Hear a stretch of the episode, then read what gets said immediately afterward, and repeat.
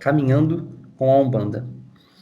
E por que que é o tema, né? O que que esse tema tem a nos oferecer? O que a gente pode tirar de reflexão para as nossas vidas sobre esse tema?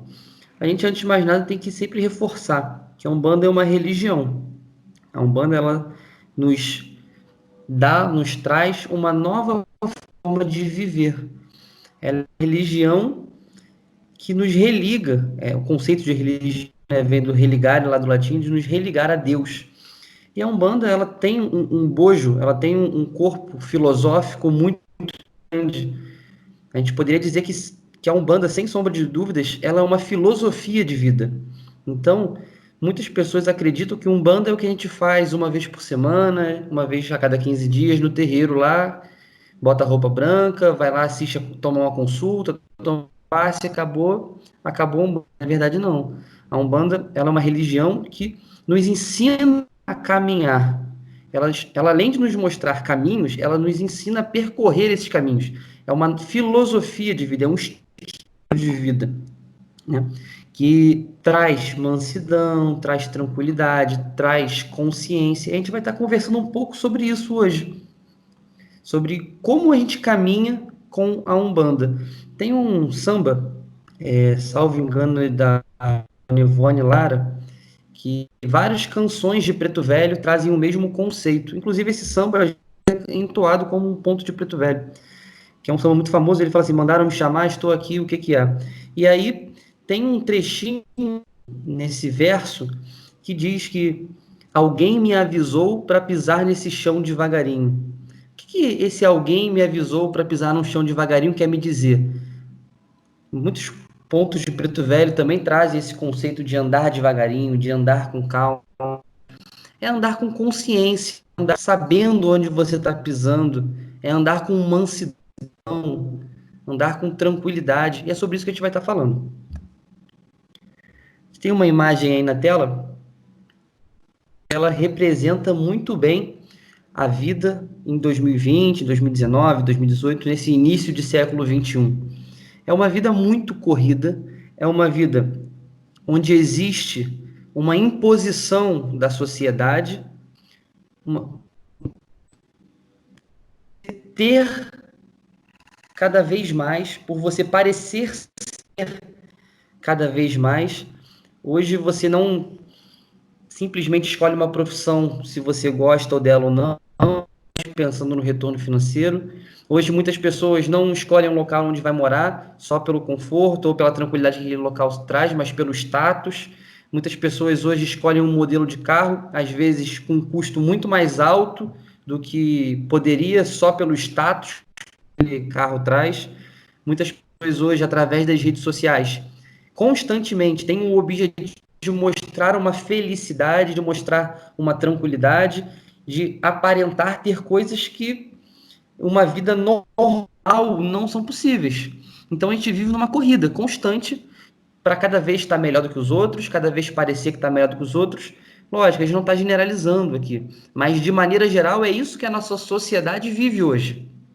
Isso é um fenômeno que não acontece só no Brasil, mas acontece no mundo inteiro. Vida extremamente acelerada, que as pessoas trabalham às vezes 12, 16, 14 horas por dia para construir um patrimônio que ela mesma, muitas das vezes, não consegue usufruir.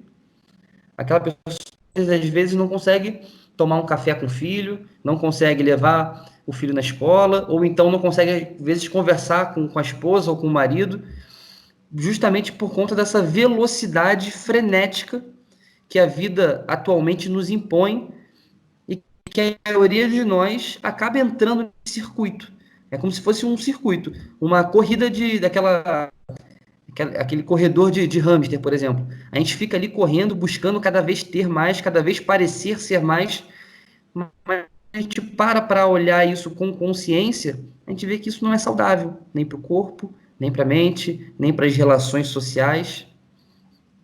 A vida, de maneira geral, hoje, no século XXI, ela é um fardo muito pesado para a maioria das pessoas. Porque as pessoas se submetem a coisas que não fazem bem para a mente e nem para o corpo delas. A gente acaba criando um arcabouço de vida muito pesado, uma armadura pesada, dura, né? A gente tem que carregar muitas coisas materiais e se a gente parar para pensar, o Cristo, ele dizia muito de você caminhar leve, de você se desprender das coisas. Não se desprender das coisas, muitas vezes ao longo da história foi interpretado como você não ter posses. Eu acho que o que o Cristo queria dizer era algo subjetivo, algo mais profundo, não no ter posses, mas no estar preso a essas posses. A gente não está aqui para condenar a vida material de maneira nenhuma. A gente tem que ter uma vida sadia, uma carreira profissional estabelecida e tudo mais. Mas a gente não pode se apegar, ficar enraizado nas coisas da matéria. A gente tem que entender que a casa bonita, o carro bonito, tudo isso é legal. Mas isso não pode ser a sua meta única de vida e a razão da sua vida. Porque a vida torna-se algo muito pesado. A gente, hoje, olhando para a sociedade, a gente vê a quantidade de pessoas frustradas nas mais diversas áreas, porque colocam metas. Ah, eu quero ser igual o youtuber tal. Eu quero ser igual a blogueira tal. Colocam metas de vida que não são reais, principalmente entre os jovens. Os jovens, hoje, eles olham, às vezes, algum influenciador digital e pensam que aquilo ali é uma vida de verdade. Eles acabam levando aqueles vídeos, aquelas fotos, como se fosse uma regra, um padrão de felicidade, que se ela não tiver aquilo, ela não vai ser feliz. A gente observa hoje o fenômeno da ansiedade. As pessoas hoje sofrem de ansiedade aos milhares, eu diria até mais, aos milhões de ansiedade, os distúrbios do sono. A gente, para fazer esse trabalho, estava fazendo uma pesquisa e percebeu um dado que nos últimos seis anos o número de remédios é, para ansiedade, para os distúrbios mentais, para corrigir algumas coisas nesse sentido, aumentou 74%. 74% em seis anos do uso a gente está falando de uso formal, com receita médica, o mercado negro, que a gente sabe que existe ali, o clandestino, né? É importante que a gente tenha muito cuidado com as doenças psicossomáticas. Hoje a medicina já entende que o termo psicossomático não é o ideal, porque a sua mente ela impacta no seu corpo o tempo inteiro. Então, quase toda doença é entendida, de certa maneira, como uma doença psicossomática. Então, a gente fica muito atento ao fenômeno gigantesco e assustador do suicídio, da depressão. Por que, que a gente está vivendo uma vida assim? As pessoas ainda não perceberam que essa corrida, essa busca frenética, essa alucinação coletiva só nos traz prejuízo. E dentro desse contexto, eu trago agora uma frase de Chico Xavier que eu acho fenomenal. Viver nos vive, mas viver com consciência é um privilégio de poucos. Então a maioria de nós está o tempo todo naquela corridinha do hamster, naquele circuito. A gente corre, corre, corre o tempo inteiro, está sempre atrasado, está sempre tendo que a pressão de buscar mais, de conseguir mais, e a gente não para um momento para levantar, olhar a cabeça. As pessoas não param para refletir sobre as suas ações, elas não param para nutrir um relacionamento saudável, às vezes com a esposa, com o marido, com os filhos. Essa consciência, viver com consciência hoje é um privilégio. As pessoas conseguem ter essa consciência no dia a dia de parar e saborear o café. Parece algo muito bobo que eu estou dizendo, mas as pessoas engolem a comida hoje, mas você percebeu o que está fazendo, toma banho pensando no que tem que fazer, vai dormir pensando na conta. As pessoas nunca estão com a cabeça no lugar onde elas estão. Está num restaurante com a família, no almoço de domingo, mas está mexendo no telefone. As pessoas nunca estão com consciência então, esse é um dos pontos importantes que a gente quer trazer hoje. A gente viver com consciência. E existem muitas formas de a gente buscar essa consciência, essa conexão com mesmos, essa conexão com a espiritualidade. Existem pessoas que vão buscar através da filosofia, outros vão buscar através das artes. Mas como nós somos uma casa religiosa, a gente vai dizer, e de fato é a religião uma das formas da gente alcançar essa consciência na vida, de alcançar essa serenidade, essa tranquilidade.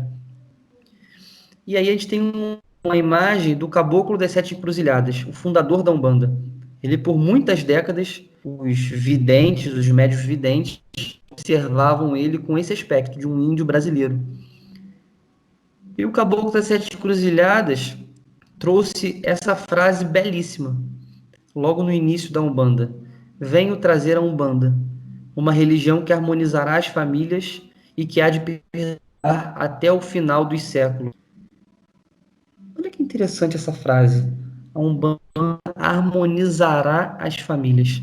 Todos nós que já estivemos, em certa medida, com um contato mais intenso religião de Umbanda, seja, seja é, é, é um médium girante, um mogão, um cambono, um consulente ou um simpatizante, já percebeu que a Umbanda ela tem essa capacidade linda de harmonizar as famílias. Quantas famílias não chegam às vezes nos terreiros completamente destroçadas pelo vício, pela falta de comunicação, pela falta de empatia, pelo egoísmo, pela falta de perdão, e a Umbanda ali pelas beiradinhas, devagarzinho, ela vai harmonizando as famílias. Ela vai fazendo com que haja concórdia, com que haja entendimento, com que haja perdão dentro dos lares. Então, o Caboclo das Encruzilhadas, lá no início do século passado, há quase 100 anos atrás, ele estabeleceu que a Umbanda é uma religião harmonizadora. Ela ajuda a ter uma vida de harmonia.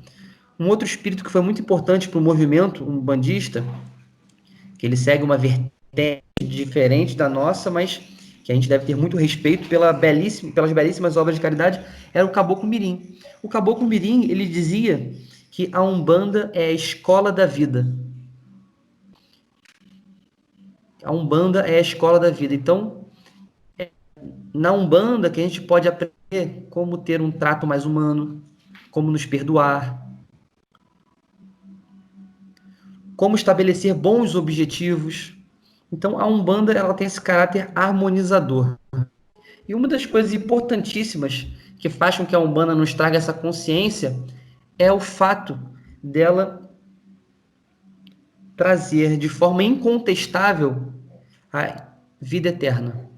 O que a Umbanda faz toda vez que abre as suas giras é matar a morte. Toda vez que um guia está em terra, seja ele caboclo, preto velho, cigano, exu, independente. Ali a gente tem um espírito desencarnado em comunicação com encarnados. A Umbanda ela vem para dizer que a morte não existe. A gente continua vivo em outro plano da vida. Então, os nossos familiares que já partiram estão vivos. O conhecimento que a gente aprende na faculdade, no curso técnico, no ensino médio, na vida, as habilidades para desenho, para culinária, tudo isso continua existindo após o desencarne. Isso traz um novo mundo, é um novo paradigma que se abre. Porque tudo que você aprende continua sendo seu, é um patrimônio imortal, é o que Cristo dizia: não ajunteis tesouros na terra, onde as traças corroem e os ladrões roubam. Ajuntei tesouros no céu. Quais são os tesouros no céu? São as virtudes, são os talentos, são as nossas capacidades.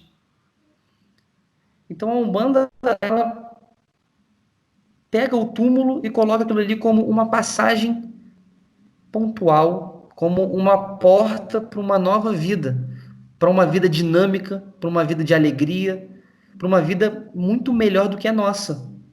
Às vezes, é, as religiões espiritualistas pintam o plano espiritual como um local de pouca movimentação, um local monótono, parado, e não é nada disso. O plano espiritual ele é extremamente ativo.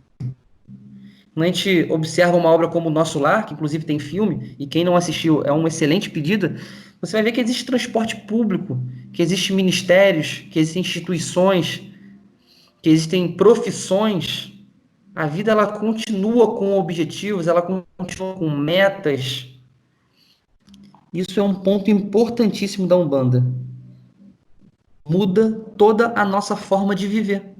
Se a gente parar para analisar, Quando você acaba com o paradigma da morte, tudo muda. Tudo muda. É um novo mundo que se abre. Eu vou colocar um vídeo muito interessante agora, é, que mostra justamente essa capacidade de um novo mundo que se abre. Esse vídeo está na internet, é, da estação espacial. Todo mundo pode ver no YouTube. A gente está falando de um novo mundo, onde a matéria não nos limita mais, as necessidades físicas não nos limitam mais. Banda ela descortina isso. Quando a gente olha um vídeo como esse, a gente vê como que a nossa corrida diária, nossos objetivos mesquinhos são pequenos. Discussão por herança, discussão às vezes por valores materiais que são facilmente conquistáveis através do trabalho. Outras pessoas que discutem às vezes porque não sabem se comunicar. E quando a gente olha isso de fora, os nossos medos, as nossas incertezas, elas se tornam minúsculas. O mundo é muito mais do que você nascer, estudar, muitas vezes estudar o que você não gosta, pagar uma porção de conta, tá sempre enrolado com boleto, com cartão, envelhecer rapidamente por conta desse estresse morrer. A vida não é. E a Umbanda ela nos mostra isso toda vez que a gente abre a gira. E os espíritos, por amor, eles incorporam e nos ensinam a viver uma vida melhor.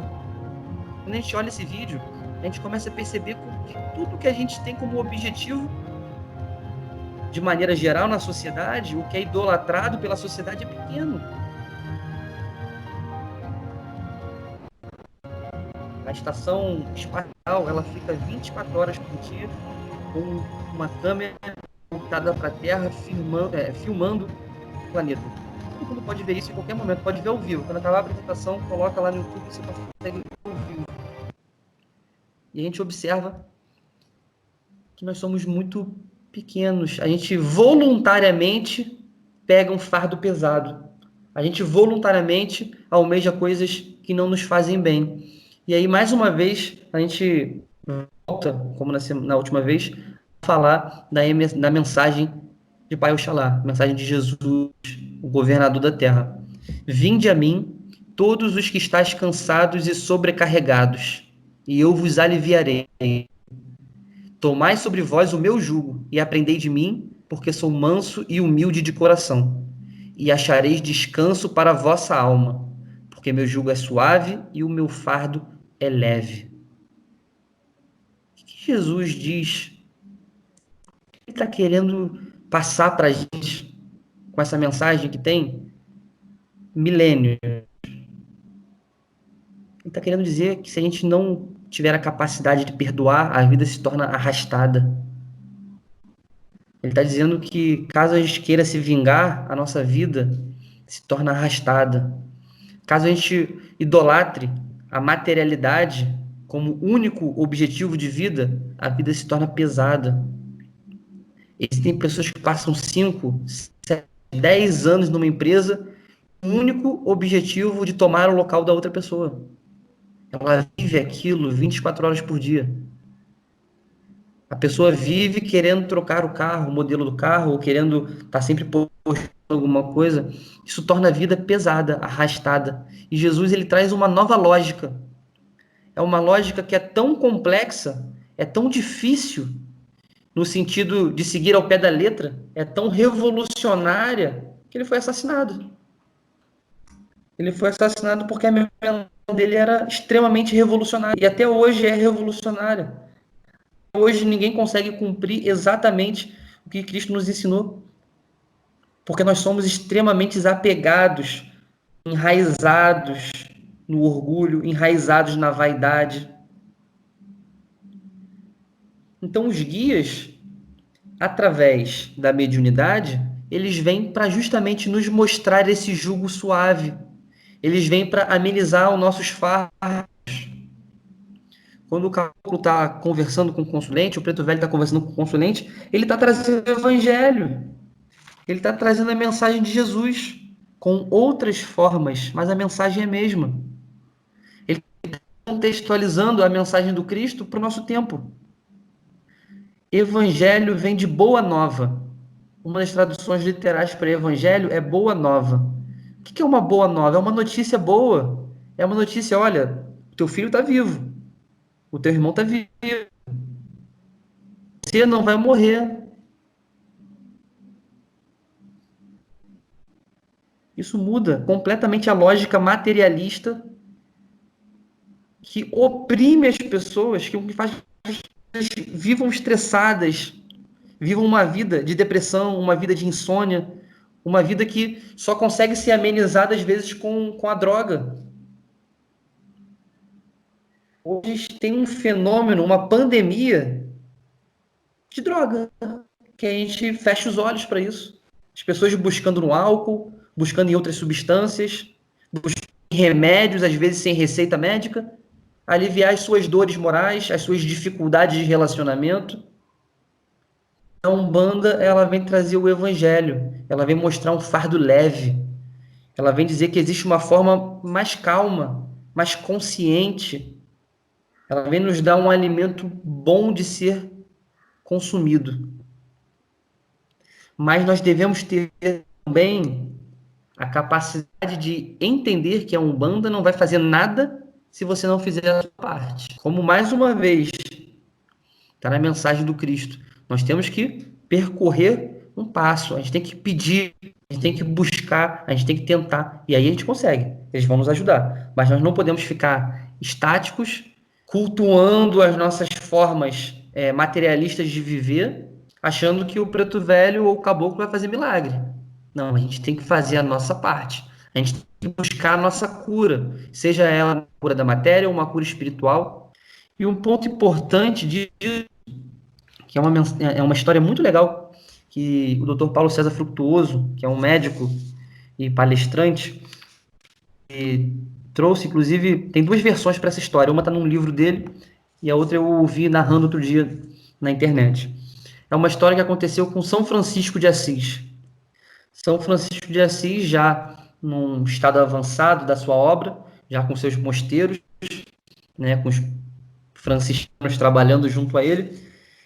E esses franciscanos atendiam um leprosário, um local isolado onde ficavam leprosos. A lepra, a hanseníase, por muito tempo, ela excluía completamente as pessoas do convívio social. E esses padres iam lá diariamente alimentar, cuidar das feridas, trazer consolo para as pessoas, porque aquelas pessoas muitas vezes estavam completamente abandonadas pela família. E tinha um dos leprosos que era uma pessoa extremamente agressiva. Ele estava xingando, nunca queria ajuda, nunca queria nem que os padres chegassem perto dele. E uma vez, um grupo desses padres, desses padres foi se consultar, né? Foi buscar a sabedoria de, de São Francisco e falou: Francisco, tem um, tem um senhor lá que ele é extremamente agressivo. A gente não consegue nem chegar perto dele, porque ele está sempre xingando, ele está sempre querendo bater. Se a gente é, negligenciar essa distância que ele pede, ele agride a gente. E aí Francisco falou assim: Olha, eu vou lá na próxima vez com vocês. E ele chegou, eles mostraram qual era o leproso, e São de Assis se aproximou dele e falou assim: Meu irmão, eu posso rezar por você? Eu posso ficar junto com você essa noite inteira? Porque os padres iam, faziam o que tinham que fazer e iam embora. E aí ele, muito contrariado, mas talvez é, esse pedido tenha sido irresistível pela autoridade moral que São Francisco de Assis tinha, ele fala assim, tá bom, você quer ficar aqui rezando, pode ficar. Ficou contrariado, continuou xingando, mas aceitou. E Francisco passou a noite inteira em oração. E no dia seguinte, quando o sol amanheceu, aquele leproso estava completamente limpo das suas feridas, estava completamente curado. E aquilo ali foi um motivo de profunda alegria para ele. Ele ficou completamente encantado com aquela manifestação que hoje a gente sabe que era uma manifestação mediúnica de cura. E ele fala assim: "Eu quero trabalhar com vocês. Isso que vocês fizeram por mim não tem preço. Eu quero eu quero ser um franciscano e a ordem dos franciscanos abraçou aquele homem e ele se tornou um franciscano, estava deslumbrado por aquele novo mundo que se abria, mas pouco tempo depois ele voltou a ser uma pessoa azeda, uma amarga, agressiva, violenta, que não conseguia ouvir a opinião dos outros, que queria para as vias de fato. E um dia ele, percebendo que não tinha conseguido mudar o seu comportamento, pediu para conversar com São Francisco, que prontamente aceitou. Francisco falou para ele: Meu filho, eu não sei o que eu posso fazer. Eu posso, mais uma vez, rezar por você a noite toda. Você quer? Ele, claro, claro que eu quero. E Francisco passou a noite inteira rezando por aquele espírito, por aquele irmão encarnado mais uma vez. E no dia seguinte, ele estava completamente coberto das chagas, das feridas. A lepra tinha voltado ao mesmo estágio da última vez. Qual a lição que a gente pode tirar disso? Se a gente não mudar, se a gente não fizer a nossa parte, eles não conseguem fazer deles. Você pode ir no terreiro, uma sessão, vai estar o, o Exu, o Caboclo, o Preto Velho, a Malandra, eles vão tirar sua, vão, vão, vão, vão afastar o obsessor. Só que se você não tiver uma mudança interna, não é se tornar santo de maneira nenhuma, mas é uma busca por uma nova forma de viver, aquelas relações vão voltar.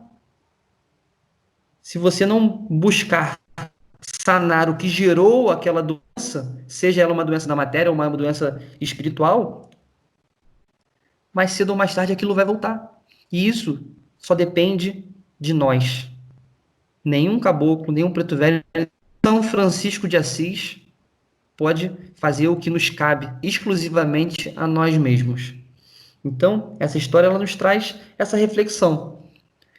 A Umbanda vai te dar um caminho, vai te ensinar como caminha, vai te ensinar onde pisar e onde não pisar. Mas se nós negligenciarmos isso, é o nosso livre arbítrio. E a espiritualidade superior sempre respeita o nosso livre arbítrio. Uma das coisas que, que os guias nos falam muito, que eu tentei sintetizar numa imagem, é, é, é sobre a importância do equilíbrio na vida. Essa imagem tem uma plantação de várias hortaliças. E a vida, ela pede equilíbrio. Os sempre trazem esses ensinamentos de equilíbrio. Não adianta você querer plantar somente alface. Porque o alface, ele ali em 30 dias, 40 dias, ou um pouco mais, não sei ao certo, ele já vai estar pronto para o consumo. Você tem que ter outras plantações. Outras plantações que às vezes demoram mais. Então você está plantando aqui alface, e vai comer alface, mas tem que estar tá plantando o aipim, você tem que estar tá plantando o limão, você tem que estar tá plantando outras coisas. O que, que quer dizer? Quer dizer que não adianta você toda a sua energia, a sua vida inteira na área profissional, por exemplo, ou na área do lazer, por exemplo. A pessoa só quer curtir, só quer estar tá passeando, mas esqueceu de plantar ali o lado profissional esqueceu de plantar o lado do relacionamento afetivo, esqueceu de plantar o relacionamento familiar. A gente precisa estar sempre plantando um pouquinho de cada coisa. E sabendo que existem fases na vida que a gente está mais envolvido com, com uma plantação ou com uma colheita e outras fases com outras plantações e outras colheitas. Gente tem que estar sempre buscando esse equilíbrio, cuidar um pouquinho aqui, cuida um pouquinho ali, cuida um pouquinho lá, sempre buscando estar de alguma forma tendo cuidado com todas as áreas, porque plantar um jardim muito bonito é muito fácil. Difícil é você manter esse jardim bonito, manter esse jardim saudável. E muitas das vezes, a gente quando vai se consultar com um guia espiritual no terreiro de Umbanda, para nos ensinar isso. Olha, você tem que ter mais atenção, às vezes, com o seu lazer. Você está trabalhando muito. Você está é, tirando um dia para ir na praia. Você não está tirando um dia para ver um filme. Ou então você tem que diminuir um pouco o seu lazer e buscar ali dar uma olhada para o seu lado profissional, para o seu lado de educação, enfim. Sempre plantando um pouquinho de cada coisa. E agora alguns ensinamentos, algumas terapias que a Umbanda traz. Um primeiro ponto que é importantíssimo, que a gente nunca pode abrir mão, é a racionalidade que a Umbanda fraterna traz. A racionalidade que a fraternidade São Miguel Arcanjo prega e que outras religiões também pregam. A gente nunca pode virar as costas para a ciência. Então, se é o caso de, de remédio, você vai tomar o remédio que o vai receitar. Se é o caso de buscar um médico, é, é, um dermatologista, enfim, você vai buscar. Isso é muito importante. Os guias, eles sempre fazem a terapia espiritual junto com a terapia terrestre. É muito importante que a gente tenha essa, essa atenção, que a gente tenha essa fé raciocinada. Por exemplo, a gente vive um momento de pandemia, de pandemia de Covid-19. Temos uma fé raciocinada. Será que é prudente, no pico da pandemia, como foi há dois meses atrás, um mês atrás, enfim, não sei o certo, a gente fazer uma sessão de umbanda com aglomeração? É prudente isso? Então a gente tem que ter sempre essa racionalidade junto. A gente nunca pode se tornar fanático, religioso ou cometer o erro de olhar só para a religião. A gente tem que buscar esse equilíbrio. Outro ensinamento que a Umbanda nos traz é fundamental é a lei de causa e efeito.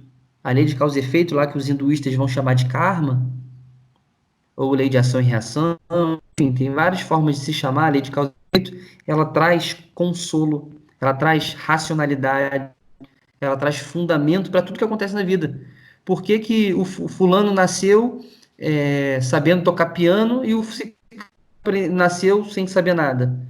Por que, que o filho do vizinho nasceu com uma doença gravíssima e o outro nasceu saudável? Por que, que um tem aptidão para oratória, uma pessoa envolvente, tá, todo mundo gosta de estar perto dela e a outra não? A gente percebe, mais uma vez, que a vida não começa no berço e não termina no túmulo. Então, muitas das vezes são memórias, são aptidões que aquela pessoa traz a muitas encarnações. Então, a lei de causa e efeito é importantíssimo que a gente busque entender melhor ela, busque é, os, os, exemplos. Então, a gente tem é, a literatura, uma literatura muito vasta hoje, espiritualista, que traz casos concretos, traz materialidade à lei de causa e efeito, que é muito interessante a gente buscar essas leituras, esses ensinamentos. Outro ponto importantíssimo, que é a razão de ser da Umbanda é a caridade. Como o Caboclo das Sete Cruzilhadas disse, a Umbanda é a manifestação dos espíritos para a prática da caridade. A Umbanda entende a caridade como a sua razão de ser. E hoje, inclusive, é, já existem evidências, estudos que a ciência mostra que a caridade faz bem de fato para a alma, de fato para a mente, para o nosso corpo a caridade, a Umbanda ela prega uma caridade que nos humaniza. É um exercício de empatia. A gente ajuda o outro, não porque a gente quer ser visto ajudando o outro, não porque a gente quer ser visto como uma pessoa caridosa, mas a gente ajuda o outro porque poderia ser a gente no lugar dele. Poderia ser você sem o conhecimento da espiritualidade, que está vivendo uma vida pesada, difícil, às vezes com obsessões espirituais. Poderia ser você que está passando por uma dificuldade da alimentação, formalidade financeira, e a Umbanda ela vem para nos colocar como ferramentas, mas ferramentas de fraternidade nesse exercício de caridade. A Umbanda vem para nos convidar ao exercício da empatia, o exercício de se colocar no lugar do outro.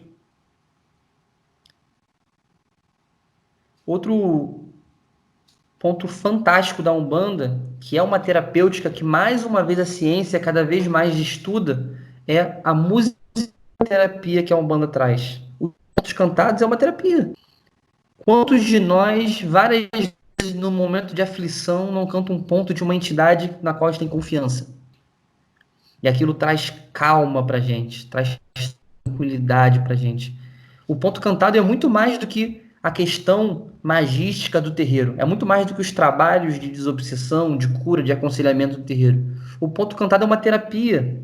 A gente se alegra muitas vezes cantando um ponto de beijada. Muitas vezes a gente está de aflições, canta um ponto de preto velho aquilo nos traz calmaria. O ponto cantado é uma terapia incrível que a Umbanda nos traz. Outro ponto fantástico que a Umbanda nos traz é o contato com a natureza. Logo abaixo de Zambi, nós temos Pai Oxalá e abaixo de Pai Oxalá os orixás. Os orixás são regentes da natureza, são regentes planetários, são auxiliares de Oxalá no planeta. Então, quando a gente está ali na cachoeira, na natureza, a gente está no ponto de força de Mamãe Oxum, nas matas, no ponto de força de Oxóssi, e por aí vai. E hoje a ciência nos mostra que o contato com a natureza traz saúde, o contato com a natureza promove saúde. No nosso Instagram, um tempo atrás, a gente fez uma postagem de uma pesquisa que estava sendo feita no Brasil, que mostra que o contato com a natureza ele é tão benéfico para a saúde que não necessariamente você precisa estar naquele local. Como assim? Eles fizeram a pesquisa com tratamento com, com pacientes de câncer em São Paulo, pacientes que não poderiam sair do hospital. E eles começaram a dar fotos e vídeos da natureza para um grupo de pacientes. E eles perceberam que o simples contato com essas imagens, com esses vídeos, com esses áudios, trouxe inibição de aspectos negativos de ansiedade preocupação, e eles tiveram uma melhora mais rápida do que os pacientes que não tiveram contato com esses vídeos e com essas fotografias. Outros estudos mostram pacientes que ficam próximos à janela, que têm como ver o céu, ver o sol, ver, ver a noite, as estrelas e a vida de maneira geral, eles têm melhoras mais rápidas do que aqueles que ficam em quartos completamente fechados. Então a natureza ela tem uma influência tão grande na nossa mente, no nosso corpo, na nossa saúde, que não necessariamente eu preciso estar na praia com o pé na areia, molhando a cabeça na água do mar, não necessariamente eu preciso estar numa, num, numa montanha. O simples fato de olhar para o céu, o simples fato de ter uma plantinha em casa, ter um bicho de estimação, já é considerado um contato com a natureza. Já é o suficiente para a gente obter essa, essas bênçãos que a natureza traz. E a Umbanda explica isso há 100 anos. Há 100 anos que a Umbanda nos diz que os orixás são regentes da natureza e regem a nossa mente. E daqui a pouco, cada vez mais a ciência vai chegar próximo a esses conhecimentos espirituais e vai comprovar cientificamente o que os caboclos e pretos velhos falam há 100 anos. Que para um filho de Oxóssi, a erva tal, o ambiente tal tem um efeito ótimo para a sua para o filho de Ogum, outra coisa, para o filho de Xangô, outra coisa, e por aí vai. Nós somos parte da natureza. Cada vez mais, é, é, é, inclusive o urbanismo e a arquitetura coloca dentro das casas, dentro das cidades, os jardins suspensos, cada vez mais coloca verde. Os mais antigos é, que estão me ouvindo lembrarem dos filmes de ficção científica dos anos 80 e 90, vão lembrar que eram sempre ambientes escuros, com muitos fios, com muito ferro, com muita tecnologia. E cada vez mais o futuro é o contrário. Cada vez mais o conceito de condomínios com bosque, cada vez mais é, ambientalistas promovendo a proteção da natureza. O futuro não tem nada a ver com uma porção de fio, uma porção de, de concreto. É o contrário. É a harmonia entre a natureza e a arquitetura, para que cada vez mais nós tenhamos mais natureza no dia a dia, cada vez mais nós tenhamos mais árvores, cada vez mais, mais contato com água doce pura e por aí vai. Então é muito importante que nós tenhamos isso em mente. O contato com a natureza promove saúde. E um último fundamento, um ensinamento que a espiritualidade nos traz, mais uma vez dito pelo Cristo, dito por Pai Oxalá, e que os guias muitas das vezes dizem de outras formas é o orai e vigiai. Para a gente ora tanto, ou porque a gente necessita tanto de orar? Como eu disse, nós não somos seres carnais com experiências espirituais. Nós somos seres espirituais em uma experiência carnal. Então, quando a gente entra em, em prece, em oração, quando a gente está rezando, a gente está entrando em, a gente está ligando a nossa anteninha de Wi-Fi a gente está entrando em sintonia com a espiritualidade, com a vida real. E o que, é o vigiar? É justamente a gente vigiar as nossas ações, os nossos pensamentos, os nossos atos, buscando sempre uma vida de equilíbrio, de compreensão com o outro. É aquela máxima que a gente aprende desde pequenininho, fazer com os outros o que a gente gostaria que fizesse com nós mesmos. Então, acho que a gente conseguiu é, 40 minutos de apresentação. Falar um pouco sobre essa caminhada com a Umbanda, essa caminhada que promove saúde espiritual, que promove saúde física, que promove saúde de relacionamento